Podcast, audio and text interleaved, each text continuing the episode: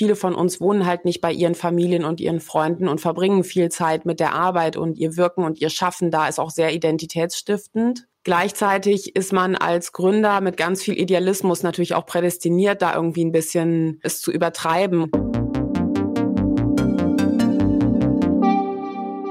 Herzlich willkommen zu Female Founders, dem Podcast vom Gründungswettbewerb Digitale Innovation.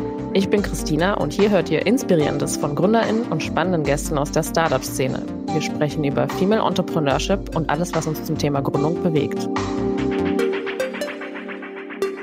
Hallo und herzlich willkommen zu einer neuen Folge von Female Founders. Heute habe ich eine sehr spannende Gesprächspartnerin wieder eingeladen. Sie ist Diplompsychologin und ausgebildete Psychotherapeutin und hat zudem auch ein Start-up gegründet im Bereich der Frauenheilkunde. Heute zu Gast ist Sally Schulze. Hallo Sally.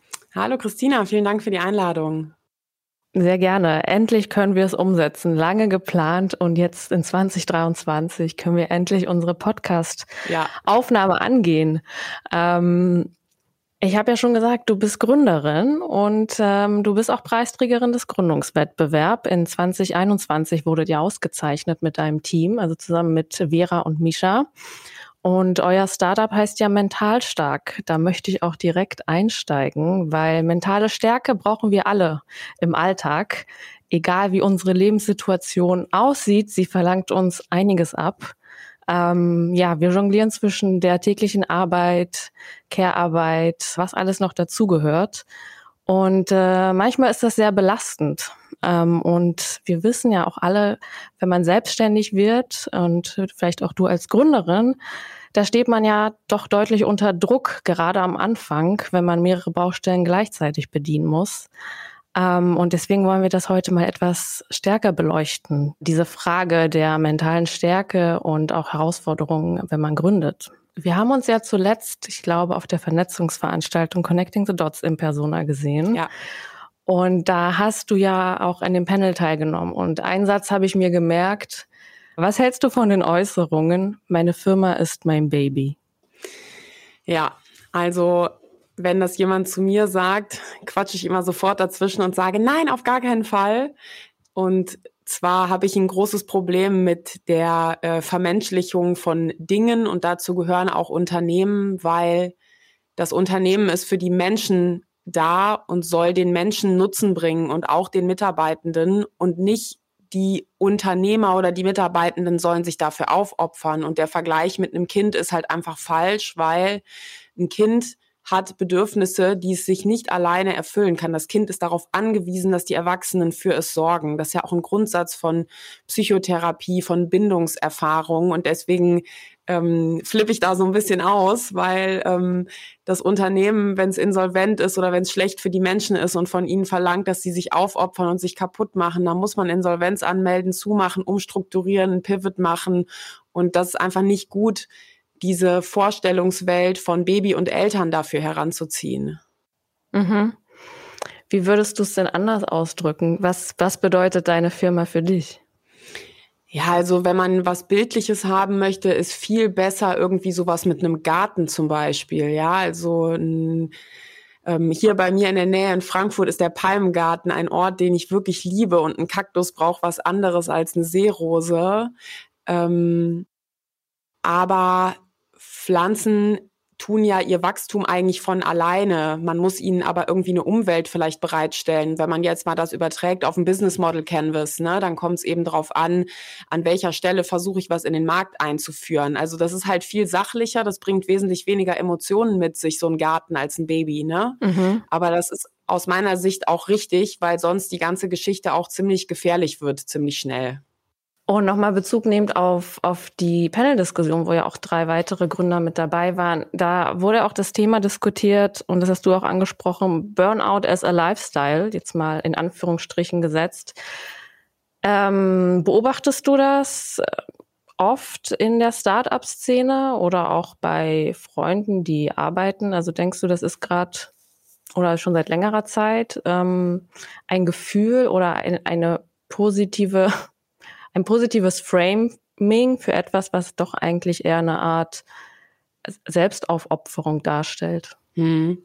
Also grundsätzlich glaube ich, dass die Arbeit natürlich ein wichtiges Zentrum auch von sozialen Kontakten und von Selbstverwirklichung ist. Und viele von uns wohnen halt nicht bei ihren Familien und ihren Freunden und verbringen viel Zeit mit der Arbeit und ihr Wirken und ihr Schaffen da ist auch sehr identitätsstiftend.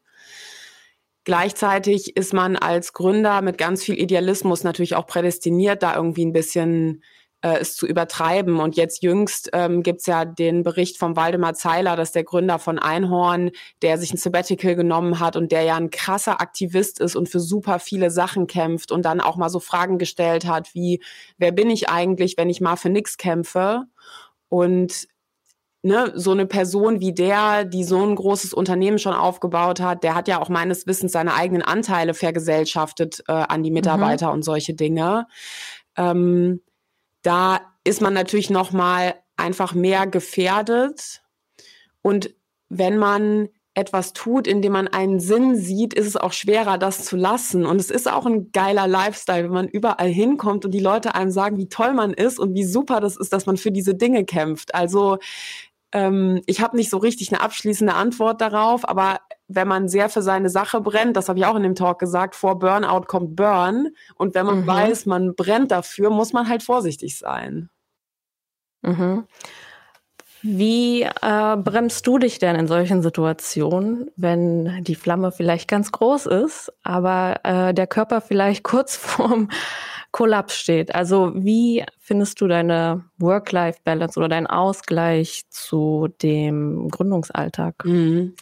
Also ich habe ein bisschen das Glück, dass ich neben meiner Begeisterungsfähigkeit auch ein kleines bisschen faul bin und ich schlafe halt gern aus und ich chill auch gerne. Und das hilft mir halt einfach manchmal auch zu sagen, ist doch egal. Und bei mir ist es so, abends um elf bin ich müde, ich kann keine Nachtschichten machen, das geht gar nicht bei mir. Egal wie nervös, egal wie aufgeregt, irgendwie um also dass ich dass ich eine Nacht irgendwie durcharbeiten würde, es geht einfach nicht, mein Körper macht das nicht und irgendwann schaltet sozusagen dieses Erholungsprogramm ein und sagt, dann kommen so Gedanken in meinem Kopf, die heißen, ach Sally, ist doch ganz egal, was morgen ist, das schaffst du schon. Guck mal, wie kuschelig dein Bett ist. Also das hilft mir, das ist einfach etwas, was in mir als Person irgendwie angelegt ist. Und ich setze aber auch natürlich strukturiert Sachen um, wie zum Beispiel mein Büro befindet sich in unmittelbarer Nähe zu da, wo ich wohne. Und der Laptop bleibt im Büro, den nehme ich nicht mit nach Hause. Okay, das äh, auf jeden Fall zwei sehr gute Lösungen.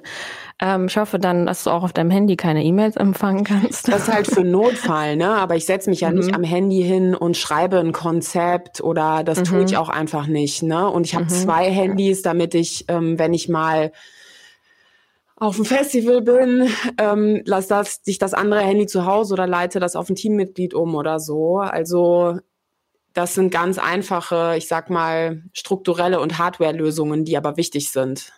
Mhm. Kommen wir mal zu, zu Mentalstark und deinem Unternehmen. Also, weil ihr seid ja auch mittlerweile mehr als drei Personen. Wie ist es da als Chefin eine gewisse Verantwortung auch für die Mitarbeiter und die Kultur im Unternehmen hast du ja auch mit deinen MitgründerInnen. Also passt ihr da auch auf, dass es teamseitig ein gesundes Mittelmaß gibt an Arbeit und Freizeit? Mhm. Also ich habe, als ich zum ersten Mal eine von meinen freien Mitarbeiterinnen, die habe ich hier privat oder zufällig getroffen auf dem Platz hier vor unserem Büro. Und dann hat die zu ihrer Freundin gesagt, dass die Sally, das ist meine Chefin. Da hätte ich mich am liebsten unterm Stein versteckt. Ich finde das Wort Chefin auch wirklich furchtbar. Ähm, und ja, da achten wir drauf.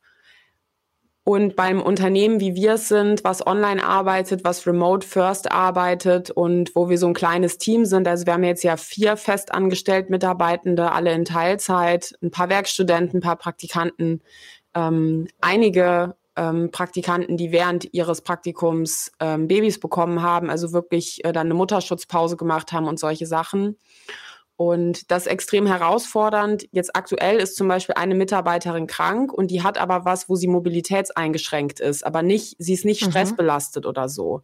Und dann habe ich mit ihr gesprochen und habe gesagt, ja, guck mal, jetzt bist du zwar krank und dann kannst du dich auch nicht bewegen. Gibt es denn Sachen, die du machen möchtest, weil es dir eigentlich hilft, die Zeit gut rumzukriegen? Weil du musst jetzt ja irgendwie die Zeit rumkriegen, wo du nicht raus kannst. Und wir sind so klein, dass wir an der Stelle individuell Lösungen finden können und sagen können, es geht nicht darum, dass Sachen gemacht werden müssen. Es geht darum, dass die Mitarbeitende sich überlegen soll, was hilft ihr gut drauf zu sein die Woche, in der sie auch krank ist. Und Natürlich ist das so nicht vorgesehen von ähm, einer gesetzlichen Krankenversicherung, die halt sagt, entweder du bist AU, also arbeitsunfähig oder eben mhm. nicht. Aber so klein wie wir sind, können wir auf so einer individuellen Ebene noch Lösungen finden. Wenn man irgendwann größer wird, geht es natürlich nicht mehr. Da braucht man firmenweite Policies und dann ist es ein bisschen, da muss es auch fair sein, weil man nicht mehr für jeden eine Einzellösung stricken kann. Mhm. Okay, und äh, wenn man dich nicht Chefin nennen soll, wie kann man dich nennen? Geschäftsführerin? Also Leiterin vom Psychologenteam ist für mich okay, irgendwie sowas, ja. Okay. Also wenn okay. das hat irgendwie einen fachlichen Aspekt, ne? Mhm. Ja. Bei Mentalstark geht es ja darum, ihr habt eine, eine sehr spannende Lösung entwickelt. Das ist ja eine Online-Plattform für die psychologische Begleitung ähm, in der Frauenheilkunde, also für Frauen in herausfordernden Behandlungssituationen, wie zum Beispiel die Kinderwunschzeit. Ähm, wie bist du eigentlich auf die Idee gekommen? Was war dein ähm, innerer Antrieb, dass du gesagt hast, ähm, ich gründe jetzt ein eigenes Startup? Ja, also die Entscheidung ist aus mehreren Mosaiksteinchen sozusagen, ist dieses Bild entstanden. Eins dieser Teile war, dass ich ja vier Jahre lang auf einer Risikoschwangeren- und Babyintensivstation gearbeitet habe und wir da einfach keinerlei Online-Angebote hatten und die Frauen mit drohender Frühgeburt, die mussten im Bett liegen, die hätten super eine Online-Gruppe machen können. Und die Eltern mit Babys auf der Intensivstation, da hast du kein Elternzimmer zu deinem Babyzimmer dazu. Du schläfst zu Hause und dein Baby ist im Krankenhaus. Und die konnten auch ganz schlecht vor Ort Gespräche wahrnehmen. Also das war eine Beobachtung, die ich gemacht habe. Und dann war eine Freundin von mir auch vom unerfüllten Kinderwunsch äh, betroffen eine sehr gute Freundin und der habe ich quasi ja ganz viel Einzelcoaching einfach gegeben als Freundin, ne? Und dann haben wir aber gemerkt, dass sie auch trotzdem gerne so ein Online-Programm gehabt hätte mit wissenschaftlich fundierten Tutorials und mit Gruppen und so kam dann die Idee zustande. Und zu gründen, da hat mich mein ehemaliger Chef, der Dr. Becker, einfach inspiriert, für den ich dann gearbeitet habe in der Zwischenzeit im betrieblichen Gesundheitsmanagement. Und der ist Psychiater von Hause aus. Und das war einfach ein wichtiges Vorbild zu sehen, dass man aus dem Gesundheitssystem kommen kann und man kann dann einfach gründen. Und wie wichtig ist es dir selbst, also, ähm, dass du einen bestimmten Sinn auch verfolgst mit deiner Unternehmung. Also es ist ja auch jetzt nicht nur rein auf, ähm, ich möchte jetzt ganz viel Umsätze generieren. Da schwingt ja auch noch viel mehr mit, ähm, indem du gesehen hast, da gibt's wirklich einen Need und einen Bedarf, weil es wird wahrscheinlich von der Krankenkasse so nicht abgedeckt. Also wie wichtig ist dir der Purpose-Gedanke? Also ich glaube, das ist in meiner sozialen DNA schon angelegt. Das, was meine Eltern immer gepredigt haben, war, Kind, mach was, was dir Spaß macht, mach was, was du als sinnhaft empfindest. Und ehrlicherweise hat das für mich nach dem Abitur erstmal zu einer Krise geführt, weil ich dachte, ich muss was studieren, was jeden Tag Spaß macht. Und das ist natürlich auch unrealistisch. Und ähm, ihr habt ja das erste Modul entwickelt. Also es soll ja eine Online-Plattform werden, die mehrere Aspekte dann auch ähm, adressiert. Kinderwunschzeit als erstes. Wie sieht das denn aktuell eigentlich in Deutschland aus, für die, die es nicht wissen? Könntest du es kurz umreißen? Ja. Also in der Kinderwunschzeit ist es so, dass wir ungefähr 150 Kinderwunschzentren haben, die in Deutschland medizinische Kinderwunschtherapie anbieten. Und wir haben auch ungefähr 150 zertifizierte Beratungsfachkräfte, die zum Beispiel in Beratungsstellen tätig sind. Und in der Regel sind das aber zwei getrennte Gebäude und dann muss man sich das selber organisieren, wie man in der Beratungsstelle Unterstützung für seine medizinische Behandlung bekommt. Und da gab es eine große soziologische Studie, unabhängig vom Bundesfamilienministerium, in Auftrag gegeben, die gezeigt hat, die Patienten kennen das Angebot nicht und es ist ihnen auch zu hochschwellig. Und das Ende vom Lied ist dann, dass die allermeisten neben der medizinischen Behandlung überhaupt keine Unterstützung aufsuchen. Die Krankenkasse ähm, ist nicht in Deutschland dafür verantwortlich, Kinderwunschtherapie zu bezahlen oder zu unterstützen, weil das nämlich in Deutschland gar keine Leistung der gesetzlichen Krankenversicherung ist. Das ist in einem gesonderten Gesetzesparagraphen außerhalb der gesetzlichen Krankenversicherung positioniert. Und das ist ehrlicherweise eine Katastrophe. Mhm. Gibt es da Bestrebungen, das zu verändern auf Seiten der Politik? Nicht, die mir bekannt wär, wären. Das, mhm. was politisch gemacht wird, ist zu versuchen, die Kinderwunschtherapie aus anderen Geldtöpfen zu finanzieren, aber sie sozusagen umzupflanzen in, in, die, in, den, in den Leistungskatalog der gesetzlichen Krankenversicherung meines Wissens nicht. Mhm. Und äh, wie versucht ihr konkret diese Lücke zu schließen, die es am Markt gibt? Was ähm, ist euer Leistungsangebot? Ja, also wir unterstützen ja Menschen, diese schwierige Zeit der Behandlung gut durchzuhalten. Und dieses Angebot richten wir an die Kinderwunschzentren und sagen, guck mal, genauso wie ihr euch einen wunderhübschen Stuhl fürs Wartezimmer kauft, damit eure Patienten da bequem sitzen, kauft doch bitte das Mentalstark-Programm und stellt es euren Patienten kostenfrei zur Verfügung, damit sie gut unterstützt sind. Und das bedeutet eben für manche Menschen, sich nach einem negativen Versuch aufzurappeln und noch einen Versuch zu machen und zu versuchen, schwanger zu werden. Es bedeutet aber auch für jemanden, der vielleicht 43 ist, eine Frau, die 43 ist, dann zu sagen, es klappt nicht mehr und jetzt überlege ich, wie ich mein Leben anders gestalte. Jetzt heute Abend, am heutigen Tag der Aufnahme, findet wieder unsere Gruppenstunde Lebensperspektiven statt. Da unterstützen wir Menschen, sich mit solchen Fragen auseinanderzusetzen. Und äh, wie lang sind diese Kurse angelegt? Also ist es eher äh, was Einmaliges, äh, etwas, was zwölf Monate dauert? Ja, ist super, dass du das fragst. Das ist nämlich gar kein Kurs, sondern du kannst dir das eher so vorstellen wie in einem Fitnessstudio und dann kannst du immer hingehen, wenn du willst. Mhm. Also und ähnlich wie bei Kursen im Fitnessstudio gibt's dann jede Woche die Möglichkeit, in die Entspannungszeit zu gehen oder einmal im Monat eben die Gruppe Lebensperspektiven. Aber du als Person musst nicht jede Woche kommen. Du kannst immer gucken, was will ich diese Woche machen oder vielleicht auch geht's mir diese Woche gut und ich mache gar nichts und was anderes und gehen Eis essen oder auf den Weihnachtsmarkt oder ne, habe halt eigene Ideen, die mich stärken. Mhm. Mhm. Also ihr trefft da schon, wenn man äh, so will, auch wirklich einen Nerv. Also was sind so die Reaktionen von ähm, den Patientinnen, die von dem Angebot erfahren und es doch dann auch nutzen? Also wenn die Leute davon erfahren, sagen die in der Regel, wow, super, jetzt habe ich eine Anlaufstelle. Das hilft mir schon mal auch, wenn ich es jetzt noch nicht sofort brauche. Und wenn die in so eine Gruppe kommen, dann sagen ganz viele entweder, ich kann in meinem Umfeld mit niemand drüber sprechen, weil ich niemand kenne, der betroffen ist, oder ich möchte in meinem Umfeld mit niemandem drüber sprechen, weil das für mich ein Thema der Privatsphäre ist. Mhm. Und trotzdem hilft es mir jetzt hier mal was abzuladen. Mhm. Super. Und ähm, wie plant ihr das Ganze weiter ähm, zu entwickeln, die Online-Plattform? Gibt es zukünftig weitere Module? Ähm, intensiviert ihr die Anzahl der Online-Termine? Mhm, ja, beides, ja. Also das nächste Modul, was wir machen, ist Endometriose. Da sind wir auch schon super weit. Und gerade in Gesprächen mit Krankenkassen, weil Endometrioseversorgung ist nämlich eine Leistung der gesetzlichen Krankenversicherung. Und das versuchen wir auf diese Art und Weise zu implementieren. Und das nächste Modul danach wird dann PCOS, also das polyzystische Ovar-Syndrom. Von dem sind auch fünf bis 15 Prozent der Frauen betroffen. Und mhm. dann das nächste Thema wird ähm, Gewicht und Übergewicht. Das sind so, ist so die Roadmap. Mhm. Und äh, wie entwickelt ihr die Module? Also ähm, habt ihr auch Ärztinnen im Team? Wir haben auch Ärztinnen im Team, aber das Allerwichtigste als Grundlage sind für uns medizinische Leitlinien. Und bei einer medizinischen Leitlinie geht zum Beispiel die Deutsche Gesellschaft für Gynäkologie und Geburtshilfe geht hin und bildet ein Gremium aus, keine Ahnung, 20 Ärzten und Ärztinnen.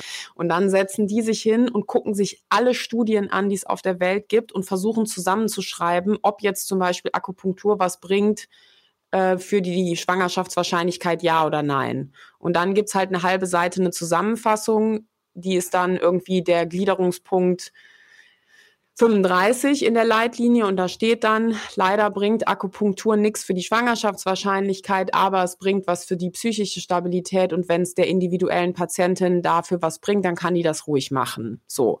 Und mhm. das ist unsere Grundlage, auf dem wir alle unsere Medi Medieninhalte, also Podcasts, Videos, Texte dann aufsetzen. Und diese Leitlinien, das ist Gemeinschaftsgut, das ist Open Source, das ist, gehört der Gesellschaft. Mhm. Das kann man heute, kann das jeder googeln, ist frei verfügbar.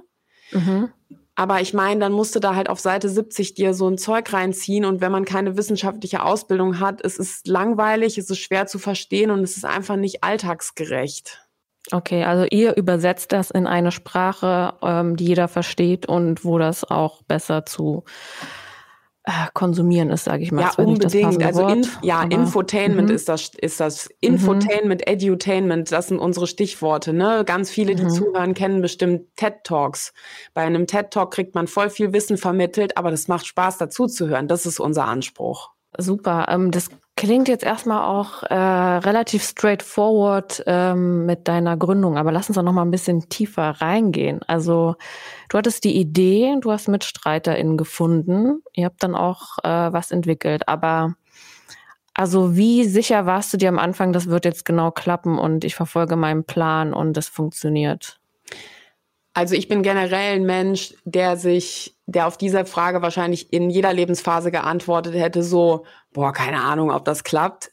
Aber ich bin auch ein Mensch, bei dem das dieses Gefühl nicht dazu führt, dass ich nicht mit 200 Prozent Vollgas gebe. Also ich kann gleichzeitig sagen, ja, klappt wahrscheinlich nicht und trotzdem alles geben. Das das ist ein bisschen Persönlichkeitssache. Beim, als ich mal einen Marathon gelaufen bin, war das genau das Gleiche. Habe ich gedacht, boah, mit meinem Körper, mit meiner Physiognomie, ob das geht. Und trotzdem habe ich halt hart trainiert und alles gegeben. Ähm, deswegen, ich bin da vielleicht ein bisschen ein Extrembeispiel an einer Person, für die nicht gilt, dass man es irgendwie glauben muss, damit es funktionieren kann.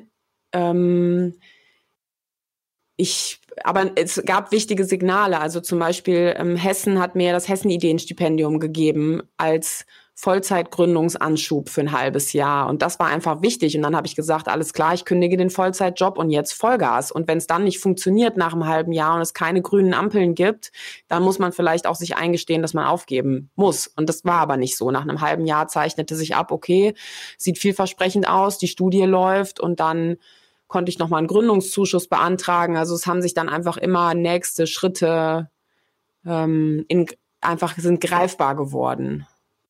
Mhm.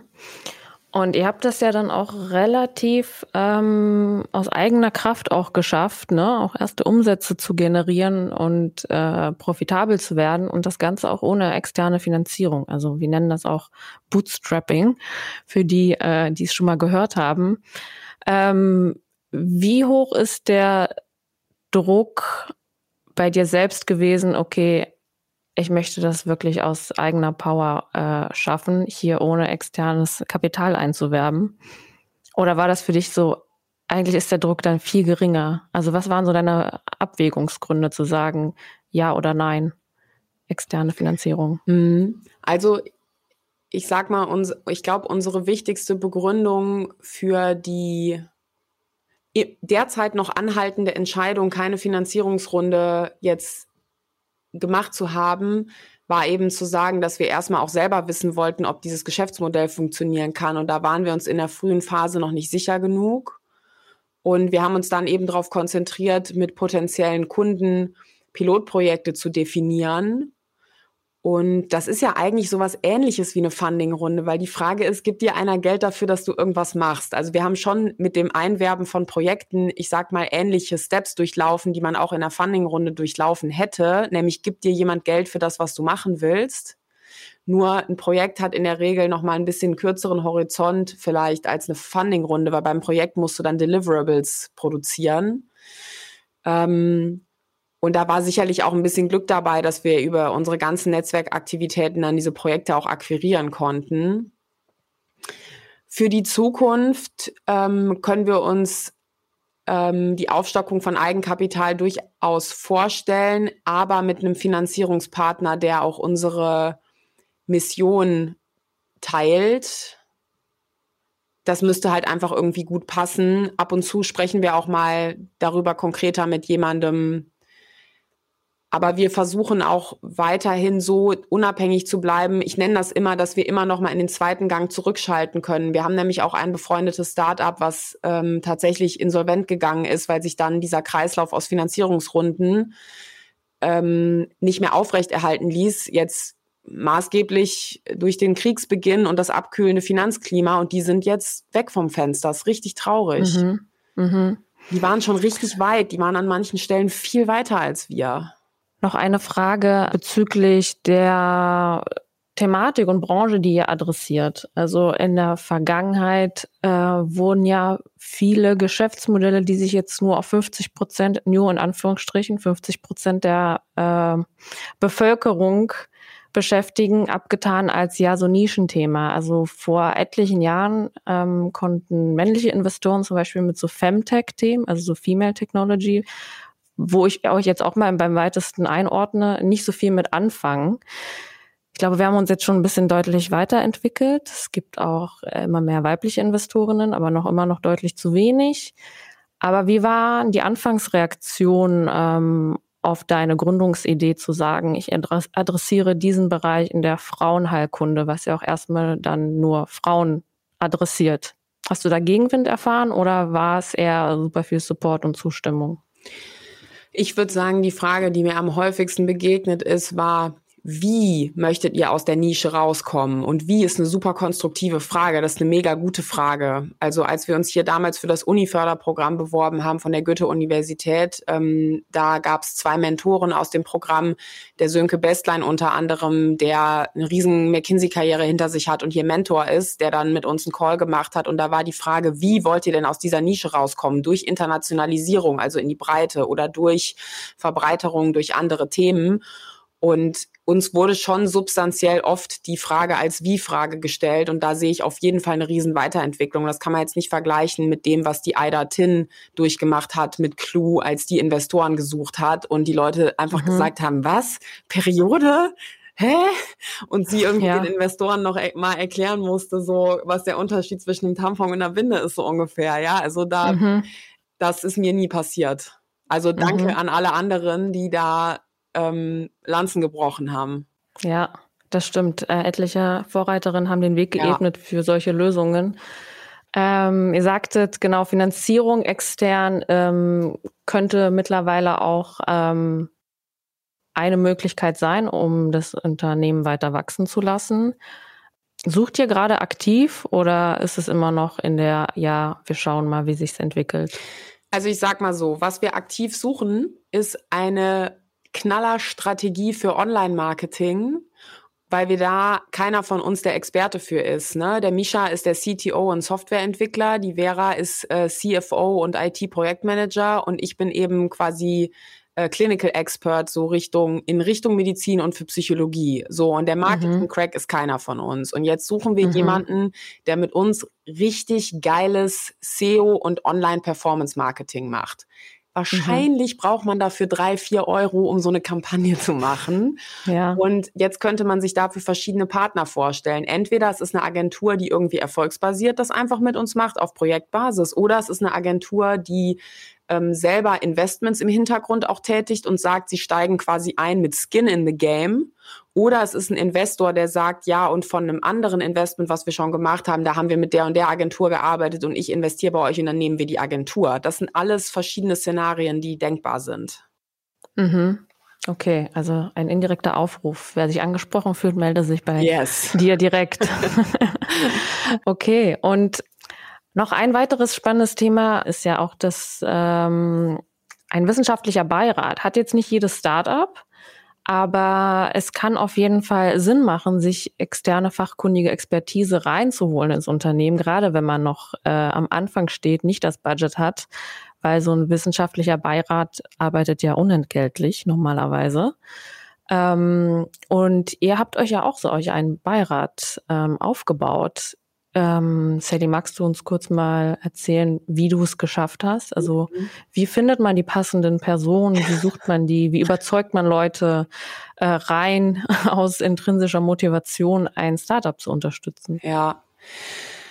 Also die meisten Leute, die eine Beiratsposition haben, habe ich eben über den Verlauf meiner Berufstätigkeit schon kennengelernt als Personen, mit denen ich entweder als direkte Führungskraft zusammengearbeitet habe oder quasi in fachlicher Führung oder im, ne, zusammen Patienten behandelt oder so. Und wenn ich die dann gefragt habe, hey, kommst du in unseren Beirat? Und dadurch, dass der Beirat ja mehrköpfig ist, rufen wir jetzt auch nicht jede Woche da jeden Beirat mit irgendeiner Frage an, sondern dadurch, dass sich das viele teilen, ist dann der Workload auch nicht hoch. Und das aber nicht alle Beiratspositionen wurden so besetzt. Es gibt auch eine Beiratsposition, die wurde wirklich über den allerlustigsten Zufall der Welt besetzt. Und zwar, das muss ich, das ist eine kleine Anekdote, die ich erzähle. Da war ich mit einer Freundin hier in Frankfurt am Main spazieren und wir haben einen ehemaligen Kommilitonen von ihr getroffen und dann haben die zwei so Höflichkeiten ausgetauscht und dann gefragt, ja, was machst du jetzt?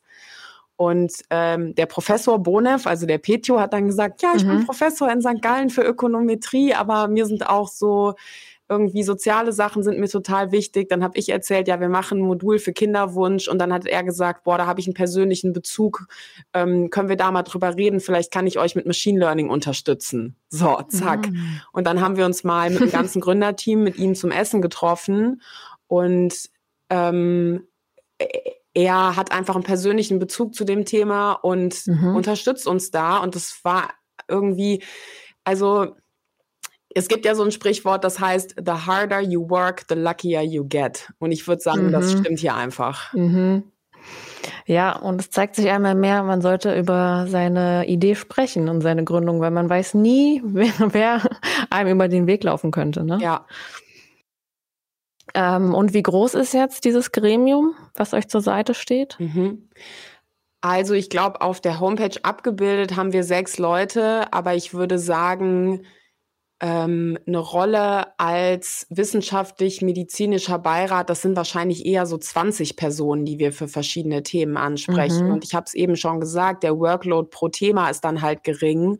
Und dann kann das auch eine leitende Oberärztin von der Endokrinologie mal machen, einen Artikel sich anzugucken oder eine Leitlinie zu kommentieren oder zu sagen, hier, das sind die neuesten Erkenntnisse zu Schilddrüse und Kinderwunsch.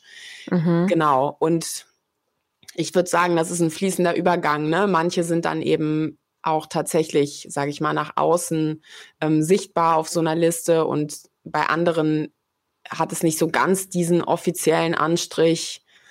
Ähm, ja, und das, das ist viel, ich werfe jetzt mal mit den Anglizismen um mich, ne? Relationshipping einfach. Was hat man für Beziehungen zu den Leuten und was gibt man denen auch zurück? Also wo können die einen denn mal anrufen, wenn die eine Frage haben? Und ich biete für alle meine Menschen in meinem Umfeld an, dass die sich mit orientierenden Fragen zu Psychotherapie immer an mich wenden können und auch für mein ganzes Gründerzentrum hier. Also die können alle bei mir jederzeit im Büro vorbeikommen und mir Fragen dazu stellen und ähm, ich unterstütze dann da. Das sehe ich auch als meine Aufgabe an. Mhm. Und was würdest du sagen, in deiner Rolle bei Mental Stark? Bist du mehr Gründerin oder mehr Psychologin? Also mehr Gründerin. Mm, die Aufgaben in Führung und Strategie und Konzeption und Motivation und nach vorne denken, die sind schon deutlich vom, vom Zeitanteil deutlich mehr als jetzt Beratungen durchführen oder Gruppen leiten. Ja. Okay. Gibt es noch ähm, irgendeinen Wunsch äh, deinerseits in Richtung Startup-Ökosystem, Startup-Szene, einen gewissen Kulturwandel, den du dir wünschst? Ähm, jetzt aus deinen Erfahrungen, seit drei Jahren arbeitest du an dem Startup, mhm. oder? Ja. Also, was ich ein großes Problem finde, ist äh, die Heterogenität der Förderlandschaft zwischen den Ländern. Also jedes Bundesland hat ja irgendwie so eine Struktur und Förderbank.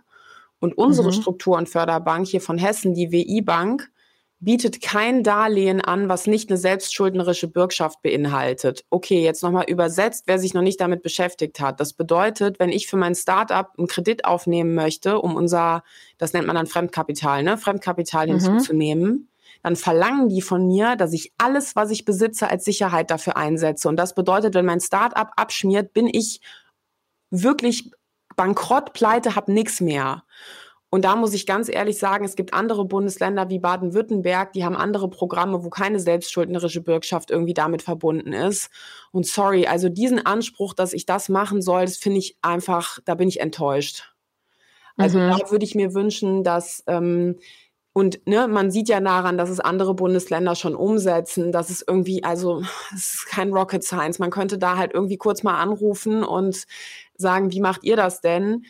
Natürlich muss man Mittel dafür zur Verfügung stellen, weil Risik, das bedeutet natürlich, dass manche Startups dann ihren Kredit nicht zurückzahlen. Ja, klar. Das, aber ob der sich jetzt aus einer selbstschuldnerischen Bürgschaft zurückzahlen lässt und ich, Sally Schulze, bin dann privat insolvent, pleite, Burnout und völlig am Ende, das, ne, meine Kohle reicht dann wahrscheinlich auch nicht, um es zurückzuzahlen. Da geht es ja nur ums Prinzip, weil es darum geht, mhm. durch selbstschuldnerische Bürgschaft einen verantwortungsvollen Umgang mit den finanziellen Mitteln zu erzwingen ich finde es halt einfach bescheuert. Okay, ich glaube, die Message ist angekommen.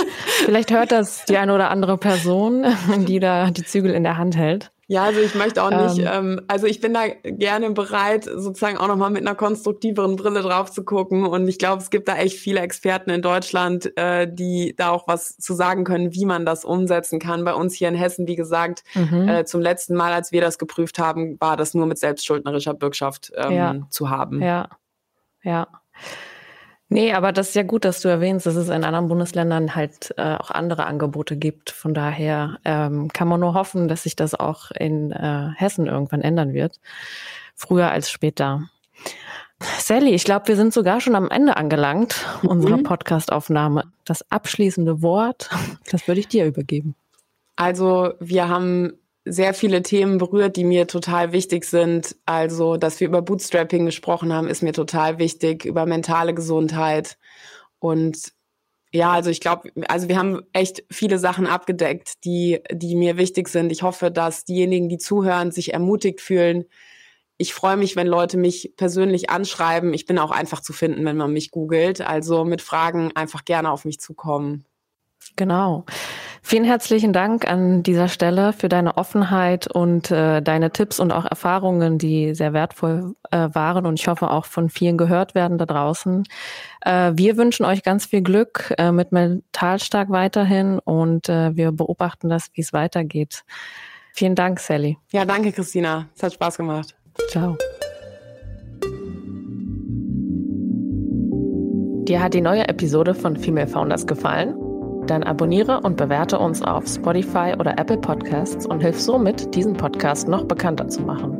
Wenn du Feedback oder Themenvorschläge hast, schreib uns gerne unter podcast at femalefounders.digital.